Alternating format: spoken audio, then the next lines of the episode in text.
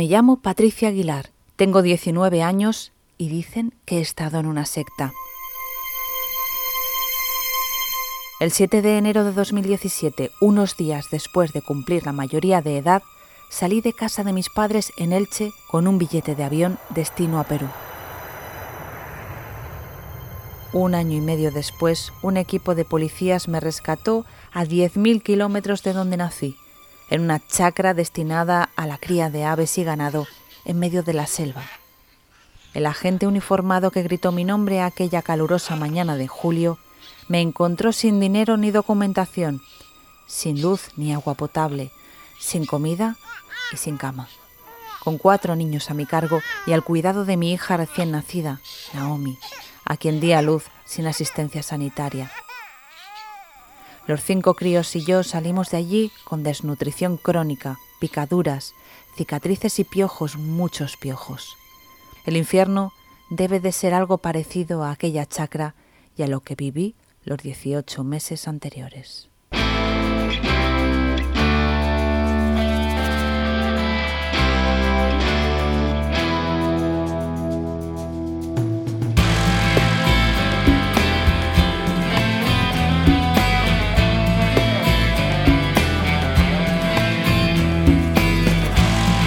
Soy Ana Vallabriga y estás escuchando el podcast Sin Ficción, el podcast de la editorial Al Revés sobre crímenes reales y literatura.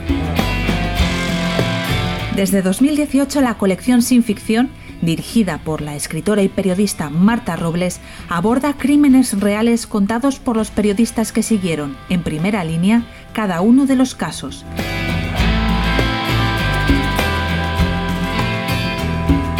Si quieres saber más, tienes toda la información en alreveseditorial.com.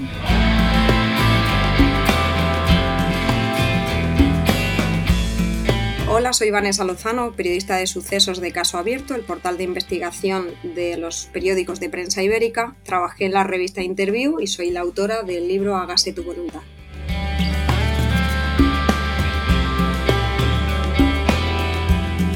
Bienvenida, Vanessa. Gracias un placer estar aquí.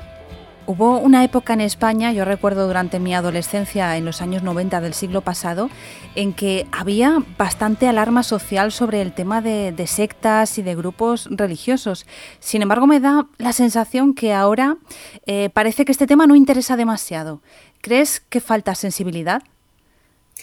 Pues esa es una de las primeras preguntas que nos hicimos con el caso de Patricia Aguilar cuando llegaron sus padres, llegó su familia ya a la revista Interview, donde trabajaba yo entonces, eh, alertando sobre su desaparición. ¿no? Y es que había muchos medios de comunicación que habían dado el portazo a la familia de Patricia, habían dicho que ese tema no, no interesaba cubrirlo eh, eh, a, nivel mediático porque no había empatía, no había sensibilidad social en nuestra sociedad y tampoco encontraron esa empatía eh, por parte de algunos investigadores que tenían entonces el deber de perseguir el delito.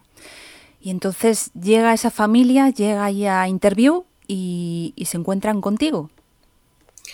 Pues sí, a través de la Asociación SOS Desaparecidos, que la verdad hace una, gran labor eh, en personas que, con personas ¿no? que desaparecen cada día, a través de esa asociación contactaron con nosotros. Eh, lo que empezó como una historia que en un primer momento parecía pequeñita, y digo pequeñita porque en aquel momento se trataba de una chica de 18 años que había marchado de casa, mm, en apariencia, según decía la policía en su momento, se había marchado con un novio, se habría marchado eh, de fiesta ¿no? o con amigos y que volvería pronto, aquello se convirtió en algo mucho, en, algo mucho mayor que ni sus propios padres, los propios, la propia familia de Patricia imaginaba, que es que mm, había una historia detrás de captación eh, de un gurú sectario en la otra parte del mundo eh, de un año y medio, ¿no? un año y medio de captación a través de Internet, a través de esas redes sociales que consiguieron sacar a una adolescente eh, de su casa, de la casa de sus padres en Elche.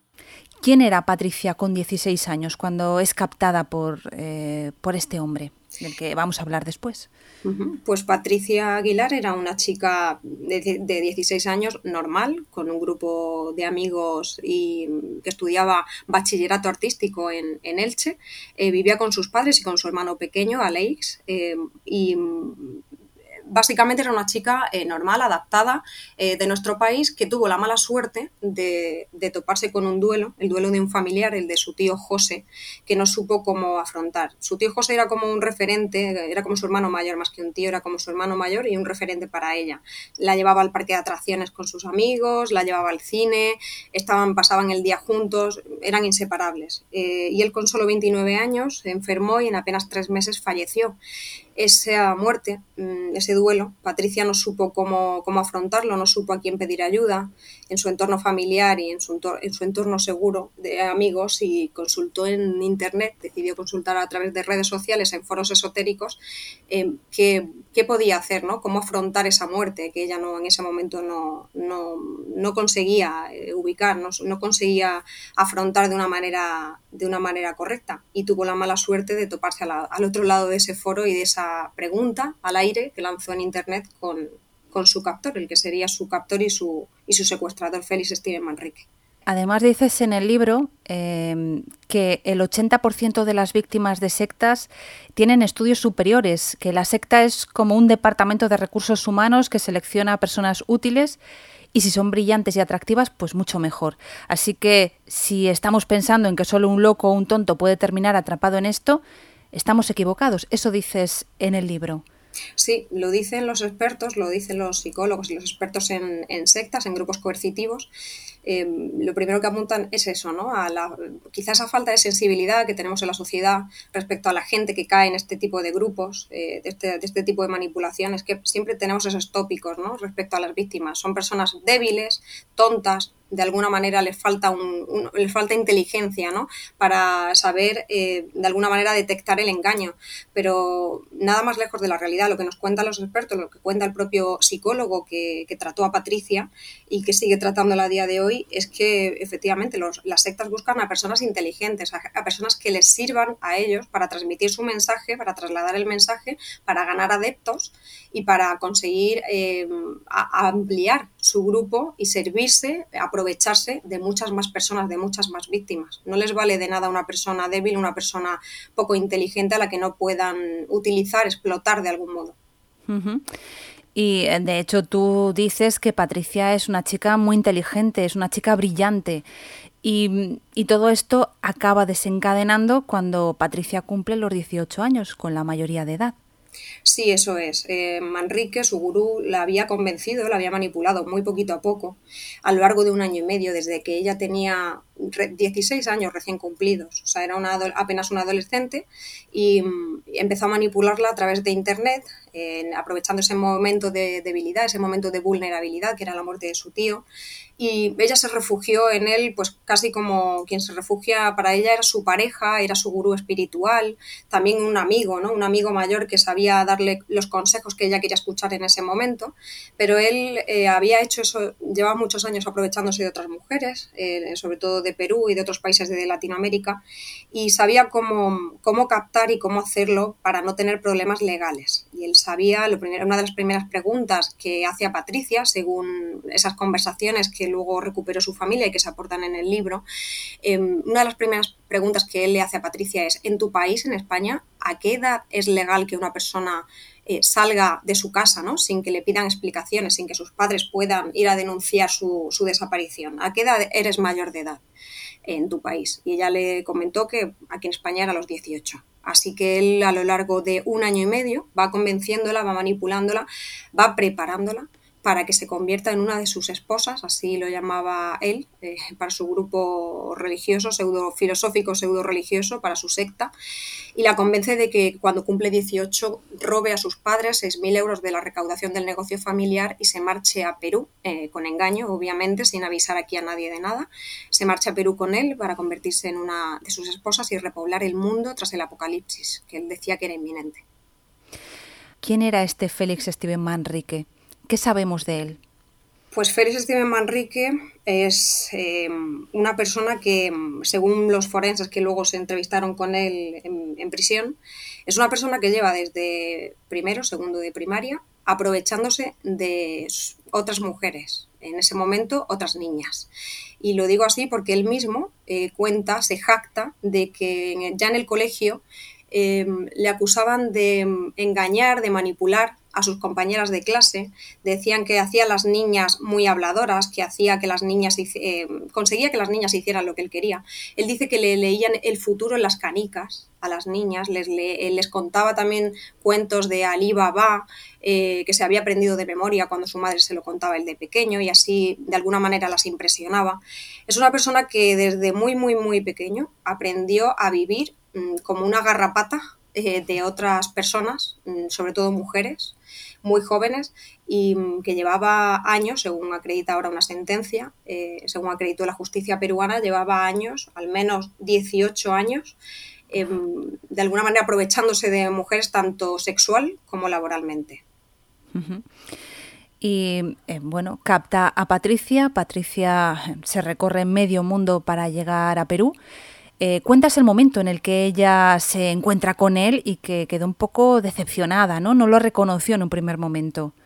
Sí, em, una de las cosas que siempre advierten los expertos en sectas es que la persona que cae en un grupo de este tipo es la, la persona engañada, es la última en darse cuenta de que ha sido engañada.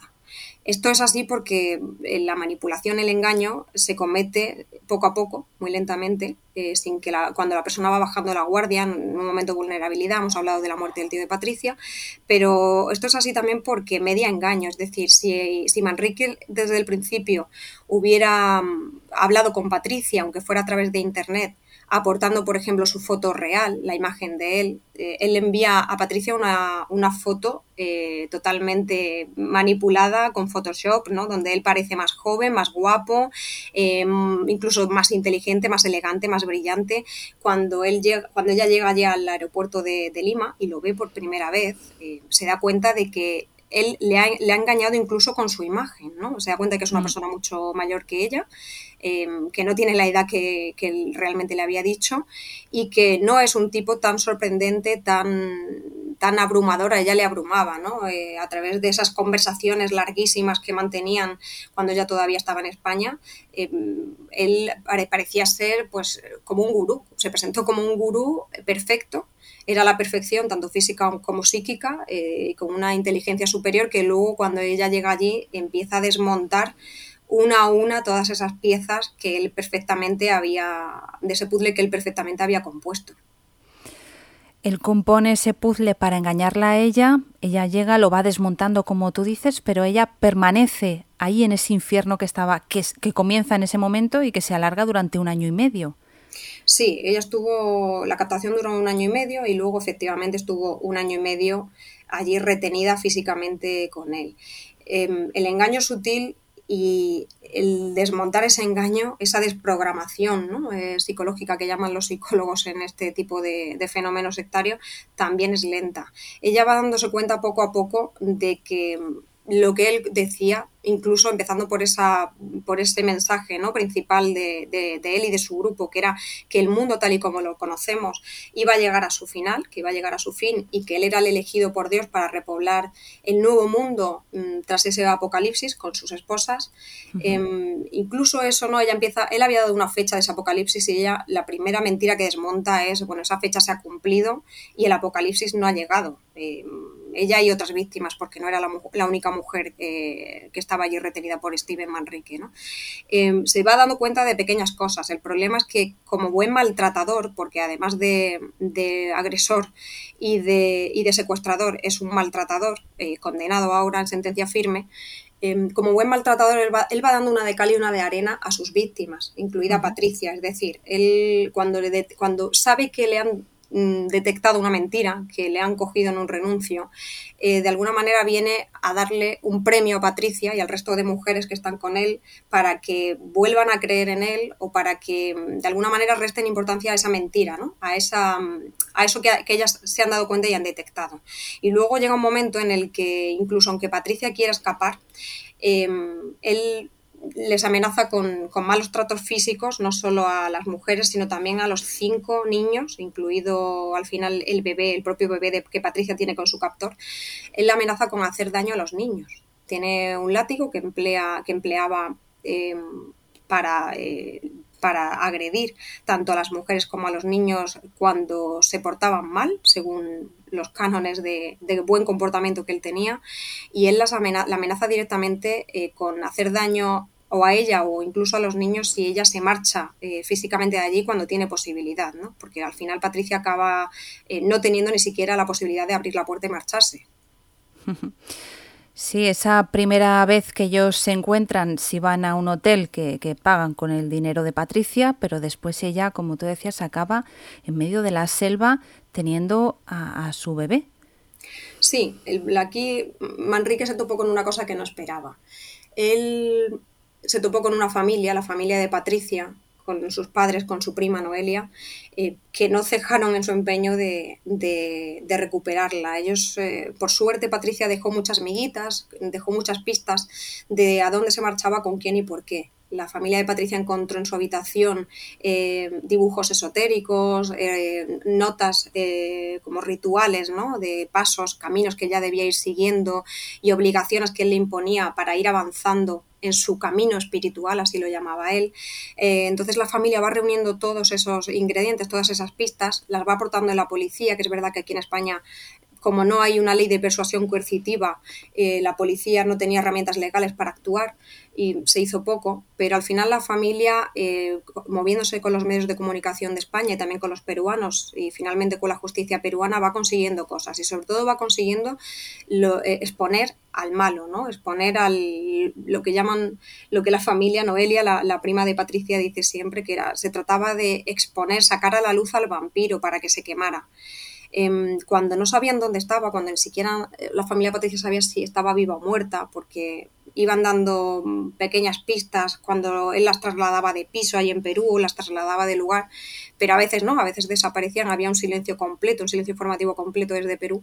Cuando no sabían si Patricia estaba viva o muerta, ellos lo que hacían era presionar con todos los medios que tenían a su alcance, los, eh, la televisión, la radio, la prensa, aquí en Perú y a él eso mm, de alguna manera fue eh, estrechando el círculo, estrechando eh, de alguna manera el, poco oxígeno que ya le iba quedando allí a él en Perú para esconder, para ir escondiendo a las mujeres y a los niños en, diferentes... No, le, no quiero llamarles piso porque como habrás visto Ana en el libro, no se puede llamar ni piso a los sitios donde hmm. escondía a sus víctimas, porque eran como habitáculos en lamentable, en una situación, en unas condiciones higiénicas eh, que, ni los animales, ¿no? A los animales no se les tiene mm. así. Y, las iba escondiendo en diferentes sitios para que no las detectaran, sobre todo a Patricia, que era la ciudadana española que buscaban allí, pues por todo lo que, toda la repercusión que su caso eh, había tenido, había tenido en España y, de lo que, del que se habían hecho eco también medios de comunicación peruanos. Pero, pero fue su familia la que hace que, que la, presión de la familia la que hace que él vaya moviendo a Patricia y al resto de víctimas de piso en piso, de habitáculo en habitáculo y finalmente escondiéndolos en mitad de la selva de San Martín de Pangoa, en Perú. Porque además él seguía intentando captar eh, a nuevas mujeres. Sí, él, él, utilizaba, incluso utilizó a Patricia como cebo, como de alguna manera como trampa, para que fuera ella la que hablara con otras chicas muy jóvenes, incluida una, una menor española del País Vasco, una menor de Guipúzcoa, y para que fuera ella quien de alguna manera fuera convenciéndolas con su propia experiencia, ¿no? Y diciendo, mira, yo hice esto, confié en él y me fue bien, eh, además estoy extendiendo mi camino espiritual, de alguna manera estoy tranquila, él me ayudó, eh, que pues, él quería que ella se colocara como ejemplo ante, ante otras chicas mucho más jóvenes porque eh, siempre era mucho más sencillo que esas chicas confiaran en, una, en otra mm, joven, en otra adolescente con la que podían identificarse más fácilmente a que confiaran en, en un hombre mayor como él, que a todas luces eh, podía, podía verse que, querían, que quería sacar algo de ellas. En 2017, Patricia fue entrevistada para un programa de la televisión peruana llamado La Revista. En ese momento, Patricia aún estaba bajo la influencia de Félix Steven Manrique. ¿Tú te refieres a Steven Manrique como señor? Sí. ¿Cuál es tu relación con él? Mi relación con él es de amistad y laboral. Laboral. Laboral. ¿Tú trabajas para él? Yo trabajo para, bueno, para él es el presidente de la ONG Coracom, ¿no? Yo pertenezco a la ONG Coracom y bueno, trabajo allí y mm, bastante bien, ¿no? Por eso me dirijo a él como señor. Pues, es amigo, pero también es mi jefe, ¿no? De algún modo tengo que tener algún tipo de respeto. Acoracom significa corazón compasivo. Asociación de Corazón Compasivo, sí. Y bueno, básicamente se, estudia, se dedica al estudio de la teología universal, antropología, bueno, todo esto, ¿no? Patricia, el señor Steven Manrique te presentaba como su esposa. ¿En qué momento me ha presentado como su esposa? Porque nunca jamás eh, ha sucedido eso, señor. ¿Cómo consiguieron liberar a Patricia? Pues la liberación de Patricia mm, es obra y es el éxito de una investigación de la policía peruana, sobre todo de dos policías, dos policías rasos, Capcha y Huarcaya, eh, peruanos que mm, contra todo lo tenían todo en contra porque tenían, no, tenían apenas medios eh, económicos ni recursos para hacer esa investigación, que fue muy laboriosa y que además tenían que desplazarse a, una zona peligrosa de la zona de, la selva de Perú. Y convencieron a sus, lo primero que hicieron fue una labor de pedagogía con sus propios jefes. ¿no? ellos convencieron a sus jefes de que ese caso importaba, de que ya había varias mujeres desaparecidas, las desapariciones de las mujeres de Perú y la, y la denuncia por desaparición que los padres de Patricia habían puesto en España y que, algo estaba pasando y que además había cuatro niños, luego cinco con la bebé de Patricia, pero había cuatro niños que habían dejado de ir al colegio, a sus respectivos colegios, que sus abuelos eh, decían que no sabían nada de ellos hacía mucho tiempo. Eran niños muy pequeños. Entonces se convencieron a sus jefes de iniciar una investigación viajaron, ellos dos viajaron con muy poquitos recursos a esa zona de San Martín de Pangoa, de la selva donde, de Perú, donde Manrique llevó a sus víctimas. Y lo primero que, consiguen, haciéndose pasar por, unos profesores y escribiéndose en una especie como de, como de aparta hotel, como de chabolas, ¿no? que había en un poblado de allí, se hacen pasar por, eh, profesores que quieren hacer una encuesta, eh, que están allí pues unos días, una semana, y que se van a alojar allí para hacer una encuesta a la, población, a los vecinos del lugar. Y detectan que allí vive eh, Manrique y vive con otras dos mujeres, con dos de sus víctimas, en, en una habitación eh, donde todo el tiempo eh, lo único que se escuchaba por la noche eran cánticos muy raros, música eh, y percusión, tambores, todo el tiempo se ellos, los policías, le, escuchaban a Manrique y a las otras dos mujeres rezar toda la noche y hacen una vigilancia durante varios días y se dan cuenta de que Manrique duerme todo el día, él dice que medita, él duerme todo el día mientras tiene a, las otras dos mujeres, una de ellas, por cierto, embarazada de ocho meses, eh, trabajando. Las tiene trabajando en, a una en una cocina de un restaurante cercano, 12 eh, horas diarias, y a la otra eh, repartiendo correo por allí por el lugar. Pero se dan cuenta de que Patricia y los niños no están, entonces eh, deciden continuar con esa vigilancia hasta que mm, para intentar sacar más información sobre el paradero de Patricia y los niños. Pero una noche todo se precipita cuando escuchan al otro lado de la pared al otro lado de esa habitación que tenían alquilada los policías, escuchan a Manrique muy, muy nervioso decir que ha soñado, porque él siempre basaba todo en predicciones, en sueños, ¿no? que ha soñado que vienen a por ellos, que, va, que alguien viene a por ellos y tienen que marcharse rápidamente del lugar. Y ordena a esas mujeres, a sus dos víctimas, que recojan rápidamente todo porque tienen que huir. Es entonces cuando los policías se asustan porque piensan que lo, van a perder, ¿no? van a perder el rastro de, de Manrique y si pierden el rastro de Manrique no habrá ninguna oportunidad de, rescatar a Patricia si es que sigue con vida, porque en ese momento ni siquiera mm, existía la posibilidad de que Patricia y los niños ni siquiera siguieran con vida. Entonces deciden detenerle y, hablar, rescatar a esas dos mujeres e intentar con él, dialogando con él, intentar que él eh, diga, él o las mujeres den alguna pista de dónde tiene a Patricia y a los niños. Y es así, y por sus posicionamientos de sus teléfonos móviles, como consiguen finalmente ubicar y rescatar en una chacra destinada para la cría de, animales, para la cría de aves y de ganado, a 40-50 minutos de, ese sitio donde estaba Manrique, eh, a Patricia y a, cuatro niños, más su bebé, su hija Naomi, que acababa de, tener hacía apenas unos días, a la que por cierto dio a luz ella sola, sin ayuda de nadie, eh, además estando ella al cargo de los otros cuatro niños y tumbada sobre dos paleses y por supuesto sin asistencia médica. Me hace gracia que, digas ¿no? que él lo soñó porque, bueno, según cuentas en el libro, eh, dormir era prácticamente lo único que hacía este hombre. Sí, él se dedicaba a meditar, él decía que él era el elegido, ¿no? Entonces mm. eh, eh, los de arriba, como él les llamaba, eh, solo le hablaban a él, hablaban a través de él y mandaban lo que el resto de personas de este planeta tenían que hacer a través de él, con lo cual él tenía que estar muy concentrado.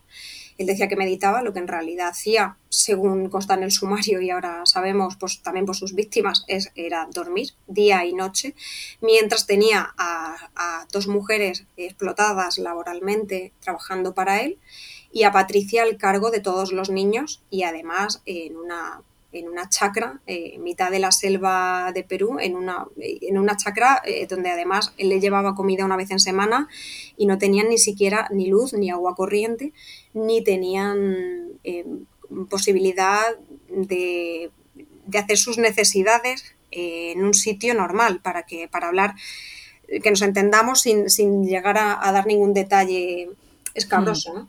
Sí, sí, sí, no queda clarísimo. ¿Y qué ha pasado con este hombre? Pues Félix Esteban Manrique fue condenado en Perú a 20 años de cárcel por un delito de trata de seres humanos eh, contra Patricia y contra, y contra las otras mujeres.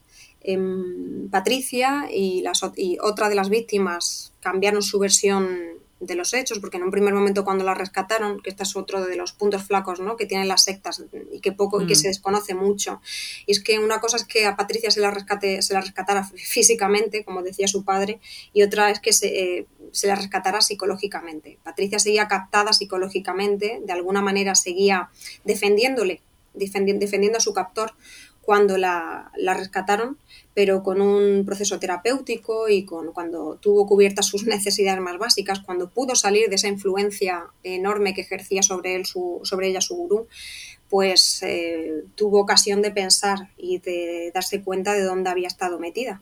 Ella y otra mujer cambiaron eh, al cabo del tiempo su declaración, contaron todas las eh, aberraciones que habían vivido con Manrique.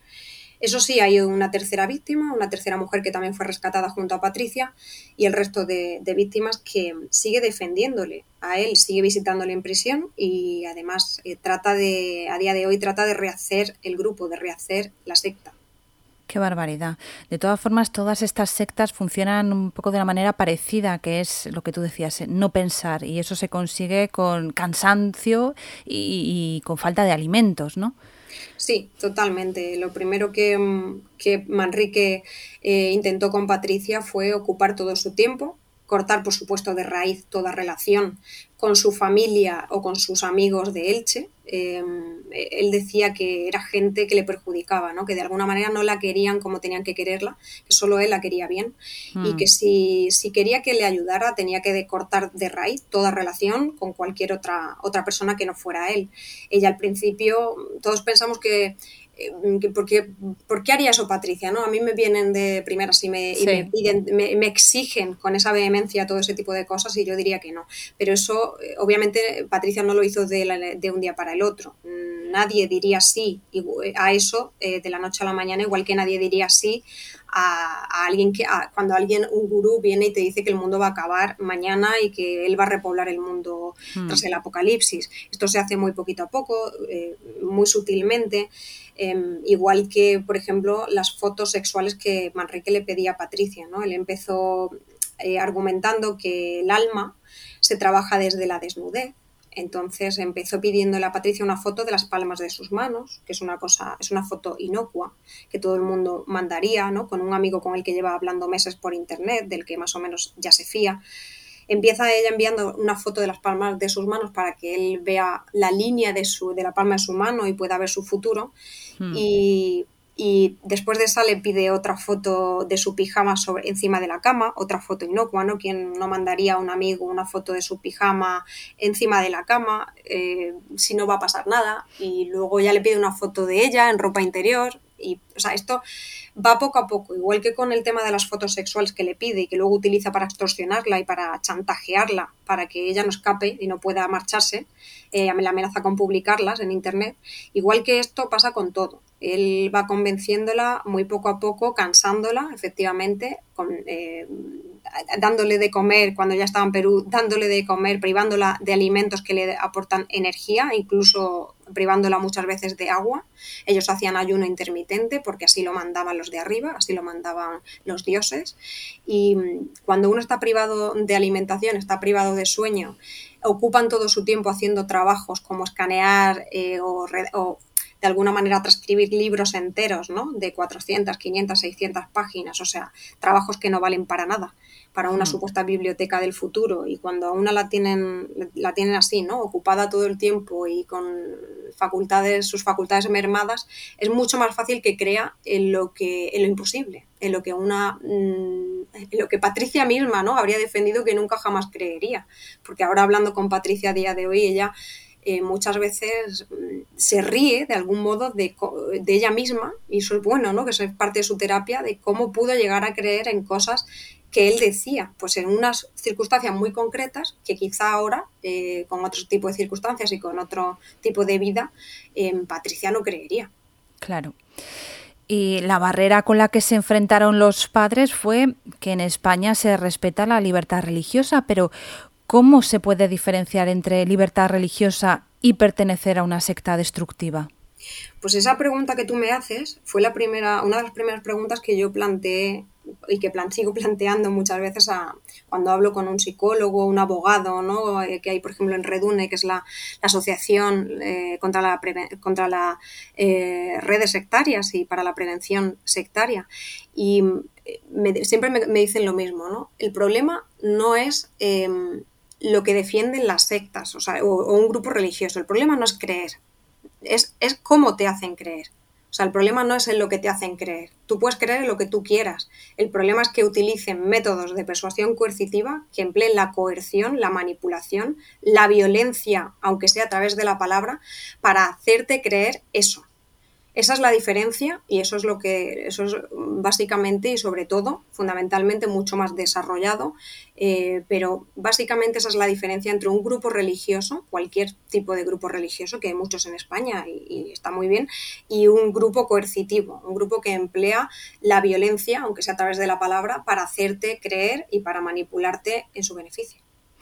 ¿Y por qué la policía peruana sí creyó en que ahí había algo destructivo y, no lo dejaron todo a la libertad religiosa? Pues es una buena pregunta, Ana, sobre todo además porque Perú es un país muy religioso, eh, que podríamos pensar que a priori en países como Perú em, tendrían que em, haber hecho menos caso, ¿no? O tendrían que haber tenido más eh, dificultad a la hora de investigar un caso como este pusieron voluntad, pusieron voluntad desde el principio. Eh, los padres de Patricia tuvieron la suerte de encontrarse con dos agentes, dos policías que empatizaron desde el día uno, sobre todo con Alberto, con Alberto Aguilar, con el padre de Patricia. Y mm, a partir de ahí sí que es cierto que eh, la unión hace la fuerza. La, familia de Patricia mm, buscó y, luchó para eh, no ir, acudir a la Fiscalía de Trata para no acudir a la policía sola, ¿no? sino para eh, acreditar que no era una familia la que denunciaba una desaparición, sino que eran varias familias con varias mujeres y también niños, que esto, eh, la verdad que esto infundía mucho miedo, ¿no? Porque había niños desaparecidos sin escolarizar, a los que además sus abuelos decían que hacía muchos meses que no sabían eh, no solo dónde estaban, sino ni siquiera se estaban comiendo, por ejemplo. Em, esta unión de varias familias y, esta, de alguna manera consiguieron acreditar que estaban desaparecidas y que estaban todos juntos, fue lo que hizo que, allí se moviera algo. Pero hicieron falta hasta dos viajes de los padres de Patricia de España a Perú para mm, conseguir también que, mm, digamos, que, le dieran cierta prioridad al caso, porque mujeres desaparecidas, decía la madre de una de las víctimas de, de Manrique allí en Perú, mujeres peruanas desaparecidas hay muchas todos los días. Mujeres españolas pocas, solo una, y le hacen mucho caso. Eso es lo que decían las familias eh, peruanas de allí, desesperadas, cuando pedían a, los padres de Patricia, por favor, no, no os vayáis a, España. Cuando os quedáis en Perú nos hacen más caso. Vuestra hija, aunque sea triste decirlo así, pero el caso de vuestra hija, que está además desaparecida y en el, con el mismo grupo y con el mismo eh, gurú que, mi, que mi hija, vuestra hija, ¿qué importa más? No os vayáis. Ana Isabel Gutiérrez, psicóloga forense, hablaba en el programa Desaparecidos de Televisión Española sobre la recuperación de una persona que ha sido captada por una secta.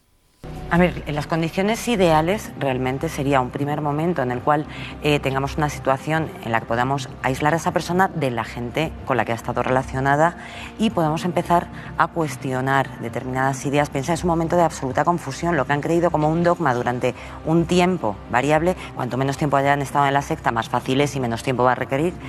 Eh, cuanto más tiempo, más difícil va a ser. Y tienes que ver, reconstruir ideas, vínculos, habilidades sociales que muchas veces han, han perdido.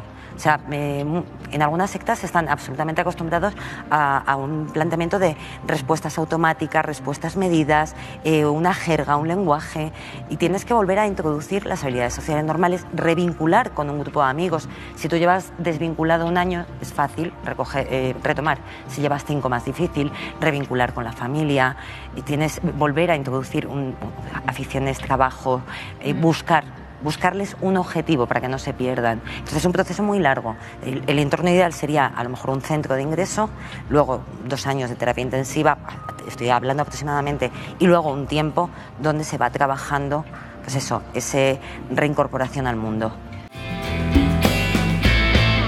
¿Cómo está Patricia? Pues el proceso es un proceso lento. En el libro se detallan algunas de las de, las, de los pasos, ¿no? algunos de los avances que Patricia hizo con su psicólogo, con José Miguel Cuevas, que es uno de los mayores expertos en, este tipo de, de, problemática en España. Y mm, sobre todo es un proceso lento, pero también decía Cuevas, ¿no? Eh, Patricia vino con un vino con, con, una parte de esa terapia, con una parte de ese proceso ya hecha mm, cuando llegó a España. Porque mm, en el caso de Patricia, ese clic ese clic ¿no? que hizo su mente, que hablan siempre cuando se está dentro de una secta, hay algún momento en el que el cerebro de la persona, del adepto, hace clic y empieza a darse cuenta, empieza como a tener pequeños momentos de iluminación y a darse cuenta de cosas que antes no veía. Ese clic de Patricia eh, se había tenido lugar mucho tiempo atrás, antes de, de que la rescataran. Lo que pasa que de alguna manera, como ella ni comía ni dormía, eh, abusaban de ella sexualmente noche sí, noche también, eh, estaba embarazada eh, de su hija, luego tuvo que dar a luz en condiciones muy precarias. O sea, ella no había tenido, no, no estaba en condiciones de, de huir, ni de pedir ayuda, ni, ni siquiera de darse cuenta de que necesitaba huir. Ella estaba en un, en un estado como vegetativo, de seguir, instinto de supervivencia, comer, hoy si se podía, dormir lo que se pudiera, intentar sobrevivir, que no me mate, que, no, mañana, que mañana no muera. Pero mm, de alguna manera ese pozo, ese pozo, aunque fuera muy, muy leve ¿no? y muy, eh, de una, muy, lo llevaba ya muy dentro, ese pozo que había ahí en esos mm, últimos meses de cautiverio, em, habían hecho mella en ella. Con lo cual, cuando la policía peruana la rescató, mm, de algún modo fue como empezar ya, a partir de ahí, el proceso de, bueno, ¿dónde he estado yo? ¿Qué ha ocurrido? Eh, qué han hecho conmigo realmente, qué, cómo, qué, qué, ha pasado, ¿no? cómo he llegado yo aquí. Ella tuvo, en ese momento, cuando la rescataron, ella no todavía no se reencontró con su familia, no se reencontró con su padre, a pesar de que su padre estaba en Perú. Eh, la acogieron en, una, en un albergue de monjas, de, en una residencia de allí, para víctimas de, de trata. Y mm, ese tiempo ella siempre ahora cuenta que fue fundamental para ella, porque fue un tiempo de descanso, de volver a ser una persona normal, una persona que se ducha cada día, una persona que duerme, que come, que tiene una cama para dormir y no tiene un palé en el suelo donde duerme, una persona a la que no maltratan, a la que no golpean con un látigo o con un cinturón cada día para que haga cosas. Y es ahí, en, cuando ella recupera esa humanidad, cuando ella empieza por sí misma ya a plantearse interrogantes, interrogantes que no sabía en ese momento cómo responder, pero que una vez se reencuentra con su padre y se recupera ese vínculo afectivo importantísimo y una vez vuelve a España y, e inicia su terapia em, con su psicólogo, mm, lo dice su psicólogo, la mayor parte del trabajo ya venía, venía hecha, porque ella venía predispuesta. Bueno, el libro es muy minucioso, explicas todo el proceso eh, que sufrió Patricia em, y contaste con el apoyo de la propia Patricia para poder escribirlo. ¿Qué pretendíais con la escritura de este libro? Pues Patricia fue muy generosa, tanto Patricia como su familia, ¿no? Pero sobre todo Patricia. Es verdad que fue la primera vez que se abrió, que se abrió un canal para contar, em, para contar todo lo que había vivido, tanto en España como en Perú, con su captor. Y ella lo hace, lo explica en una carta eh, preciosa que, em, con la que finaliza, con la que termina el libro, ¿no? Una carta que dirige a su hija, a su hija del futuro, porque su hija ahora es muy pequeñita, pero en algún momento crecerá y ella quiere que su hija conozca toda la verdad, que conozca todo lo que ocurrió, también quién es su padre y que sea ella cuando, cuando crezca, cuando sea mayor, quien, quien juzgue, quien decida eh, sobre los hechos. Y ella mm, decide ser generosa ¿no? y, y brindar toda su experiencia para este libro en primer lugar para que su hija en el futuro sepa lo que ocurrió y luego también en esa carta también se dirige a todas las víctimas mm, de fenómenos sectarios, pero también de cualquier tipo de violencia. ¿no? Ella se dirige a las mujeres víctimas de violencia de género y a las víctimas de sectas para que su experiencia sirva. Es la primera vez eh, en España que se tiene documentado de principio a fin un proceso de captación sectario con un final feliz, porque el final de Patricia, mm, aunque no tenía que haber sido ojalá nunca no hubiera tenido que tener un principio ni un final, pero el final de Patricia, por suerte, la historia de Patricia ha tenido final feliz. Recordad, hágase tu voluntad de Vanessa Lozano. Gracias, Vanessa. Gracias a vosotros. Si quieres profundizar en los casos, visita la web alreveseditorial.com. Si el programa te ha gustado, compártelo, coméntalo o dale a me gusta. Y si no quieres perderte ninguno de los episodios, suscríbete al canal. Ya sabes que estamos contigo todos los días 1 y 15 de cada mes. Gracias por escucharnos y por leernos.